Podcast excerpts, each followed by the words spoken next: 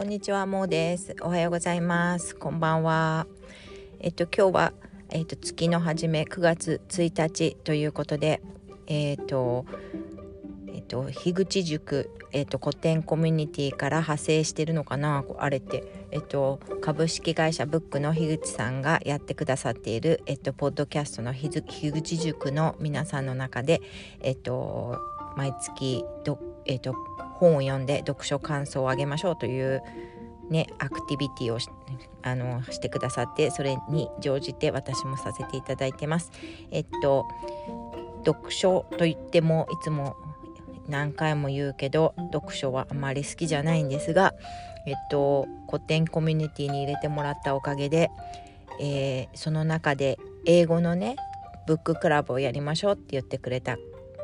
方がいて、えっと、ちささんですけどであのブッククラブをやるので、えっと、参加しませんかって誘ってくれてでそこに、えっと、何月からかな3月ぐらいからですかね入れていただいてもうほんと全然本読ね、英語でその本を読むような英語力じゃないんだけれどもまあちょっとねやっぱり英語もえー、少しでもね上達ですればいいなとかって思ったりしていてで、えー、と入れてもらっています。で実は今回、えー、と8月の終わりにブッククラブあったんですけどそれのために、えー、とちょうど隔離だったっていうこともあってえっ、ー、とその課題図書というかを教えていただいたのを、えーと読みました。で読んだというか私はやっぱり Audible にねあるものであればなるべく Audible 聞きながら聞くかえっと聞きながらまあ本当本文を見て見れればすごく一番勉強になるなと思ってるんだけれども、まあ、読み聞かせしてもらってるような感じで。で、えっと、たまたま隔離だったので普段なんかね隔離とかがないとなかなかそういうふうに座ってその Audible を聞きながら本を読むっていう時間をね自分で取らない人だからね。あの Audible だけでバーって流し聞きみたいのをしてたりとかもしたことがあったんですけど、えっと、今回はえっとたまたまねびっくりすることにその課題図書私何を先月の終わりにやるかを知らなかったんだけどなんかお友達があの隔離の差し入れの中に入れてくれていた本がなんとそのあの図書だったんですね。でそれその本の名前はあのノーベル文学賞を2017年みたいですけどにノーベル文学賞を取ったあのイギリス人の今はイギリスの国籍らしいんですけど日系イギリス人っていうのかな？日本にて生まれたそうなんですけど今はイギリあの British になんかあの、変えたみたいなんですけどあのカズオイシグロさんの「えーと、 Klara and the Sun」っていうのを読み,、ね、あの読み読みました。で初め Audible 聞いててすごいその読み手の方がすごくこうあの一人芝居のような感じであの出てくるね登場人物のなんかこうに合わせて声を変えてくれるのでもう本当になんかこうリアリティがあってすごいお話聞いてる感じでねすごい楽しく聞いてたんですけどあまりにも素敵でなんか優しい声なので寝ちゃうんですね。寝ちゃう。それで寝ちゃうとその間ずっとこう流れちゃうのでまあご ご経験のある方はわかると思うんだけどどこまで聞いてたんだかわかんないのでもう仕方なくてそこでそこは飛ばしてで一度ずっととりあえずでねまた次ねあの流れてたとこからもう一回聞いて。で大体ねなんかなんとなくこの辺かなと思ってちょっと戻ったりもするんだけどまあ行ったり来たりしながらとりあえず一回全部聞き流してみたんだけどあれこの話何だったんだろうみたいな感じで初めの2ページぐらいは本当に初めの2ページぐらい一生懸命なんか本見ながらやってたんだけどそれずっと流し聞きをし終わった時にはあれこの話全然意味わかんなかったなと思ってそりゃそうだよね。なんか途中で多分ね寝てる時間の方が長いんだよね。なんか何回かね寝落ちて聞き始めて寝落ちて聞き始めて。それであのー、しょうがないんでね。もう一回聞くって言ってもね結構ちゃんと覚えてるシーンもあるんですよそのね落ちてない時の。でそこまたもう一回聞くのもなと思いながらえっ、と仕方がないんで ウィキペディアだったかあの要約がね載っているところあのウェブサイトで調べてそこをちょっと読んだら私は本筋の話の本筋が一個も分かってなかったことが分かってこれは困ったなブッククラブに行っても困るなこれじゃと思ってそれでその本筋なんかあ本筋じゃないあの要約を読んでからその要約がのそのね重要な場面がね一個も読めてなかったというか聞けてなかったのでそこどこに書いたんだろうと思って探しながらもう一回こう読んだんですよね。そしたらやっぱり2回目だったんでなんかこうちょっと話も結構面白いやっぱりツイストがあって面白かった面白かったのでこう一日ずっと、まあ、隔離の一日ねずっとそれでずっと過ごしたっていうのができてまあいい思い出なんですけどでそのクララとクララサンっていうのはすごい面白い話で私的にはえっと、えー、お話が AI のそのクララっていうあのねロボットだよねの話ナレーションなんですずっと。それで彼女からの視点でその登場人物の他のえっ、と登場人物が言ってることも彼女がこういうふうに彼女が言っていたとかっていう話口調なんだよね。でそれ Audible でずっと聞いてるとあの後でその book club での中でいろいろ教えていただいたんですけど、まあ、そのイシグロさんっていう人はその感情の表現がもう細かくて豊かででそういうのもあって、えっと、ノーベル文学賞を取ったっていうような方で本当に事細かくその AI のクララがあの人の顔の顔色を伺ったりだとかえっとその道を通る人たちの描写とかその見てる人の描写とかあとはあのまあKlara and the Sun っていうぐらいだから太陽のその日がねどうやってその部屋に差し込んでいるのかっていう様子とかそういうのがすごいこうね絵にねなんか頭の中にすごく想像ができるように書いてくれてあるんだけどその書いてくれてあることを Audible で聞くとそのロボットが話しているっていうことなんだよね。そうするとなんかねそれずっと聞いてたらなんか怖くなってきてねロボットがこれだけのことをこう自分が見たことから学んであ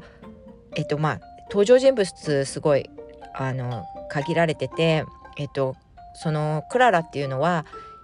AF って中で呼ばれててアーティフィシャルフレンドってあの言われててお友達でねロボ友達ロボットみたいな感じで売られてる子だったショーケースで売られている子がいろんなものをショーケースから見たりとかしてでそこで、まあ、いろんなことを学ぶんだけど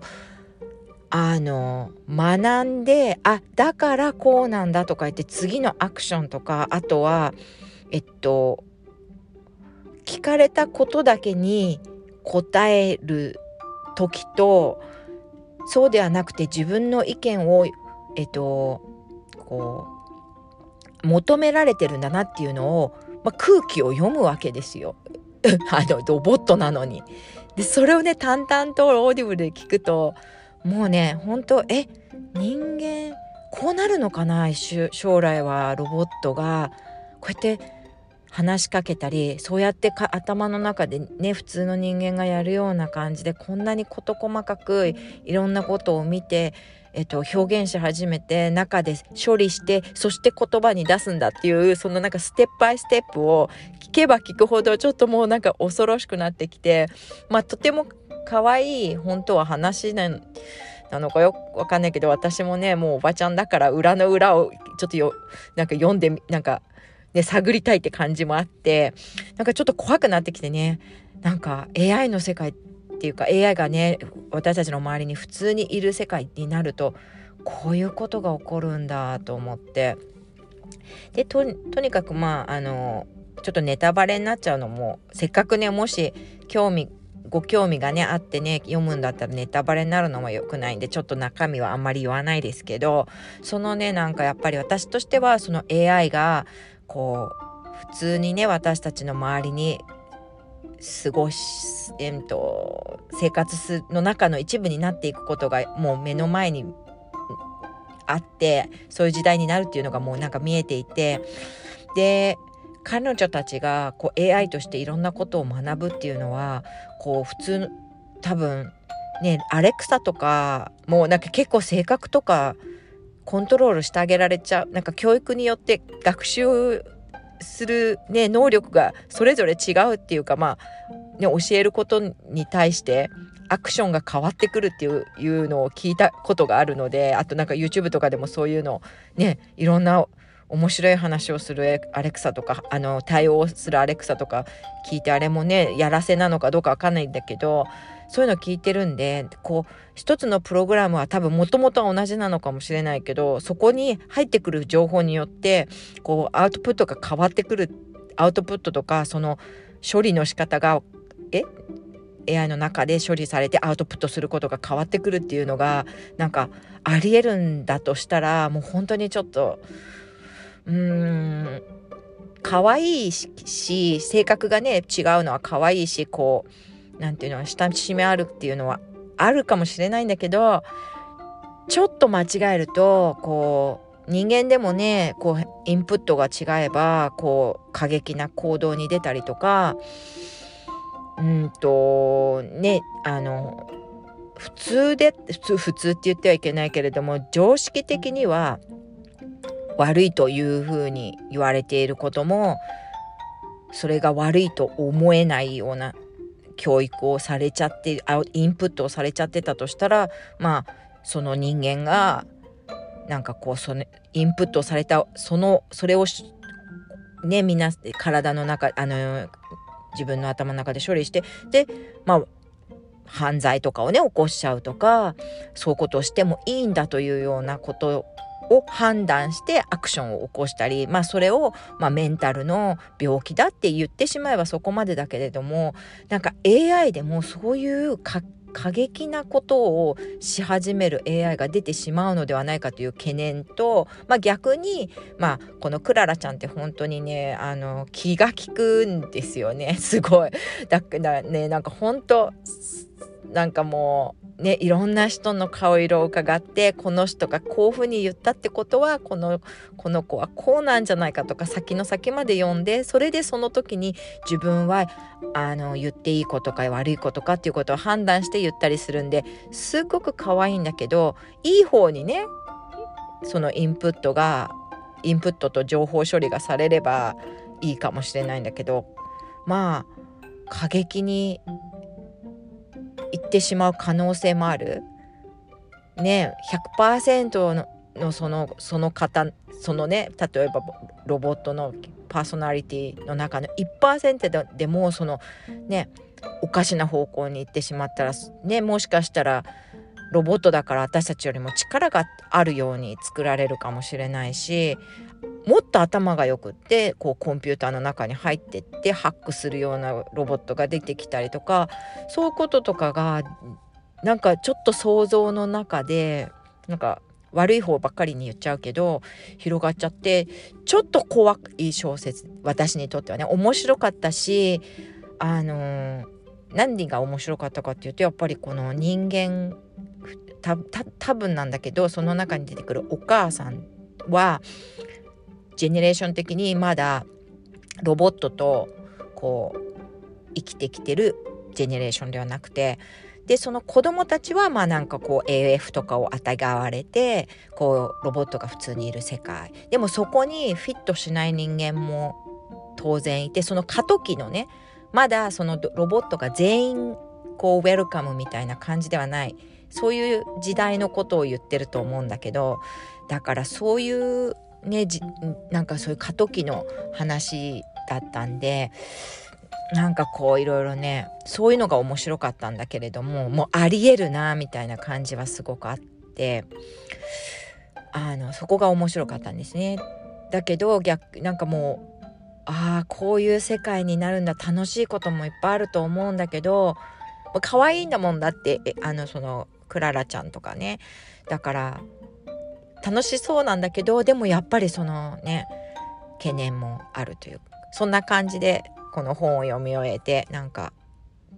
読み読み終えました。あのー、結構ちらほら英語をねなんか勉強してますとかしたいんですとかおっしゃってる方がいて私も本当にいつも苦労していてもうほんと毎日毎日苦労してるのであのー、この本はねなんかあんまり難しい単語が出てこないのでなんかお勉強されるにはとってもおすすめかなとかってちょっとまだ自分も勉強中ですけどあのおすすめできる本だしやっぱりあのねノーベル文学賞を取られた方だしもともと日本人だった方が日本人だったというか日本人の方がねあのイギリスに移住されてそしてイギリスの国籍を取られてっていうそういうなんかちょっとやっぱり親しみがね日本人だっていう親しみがあるからあのイギリス人として育って育ったんだと思うんですけど石黒さんは。だけどやっぱりなんかその感覚 DNA にえっと刻まれているその何か人の気持ちとかをこう、えっと、察するそういう細かいところはもしかしたら日本人のね DNA がこう働いてそういう風になってるのかなと思ってちょっとあのちょっと親しみがあったのでそれいうのもあるんでもしねよかったら、まあ、あの読んでみてくださいって思います。じゃあいつも聞いてくれてありがとうございます。まとまりがなくてすいません。じゃあまたねバイバイ。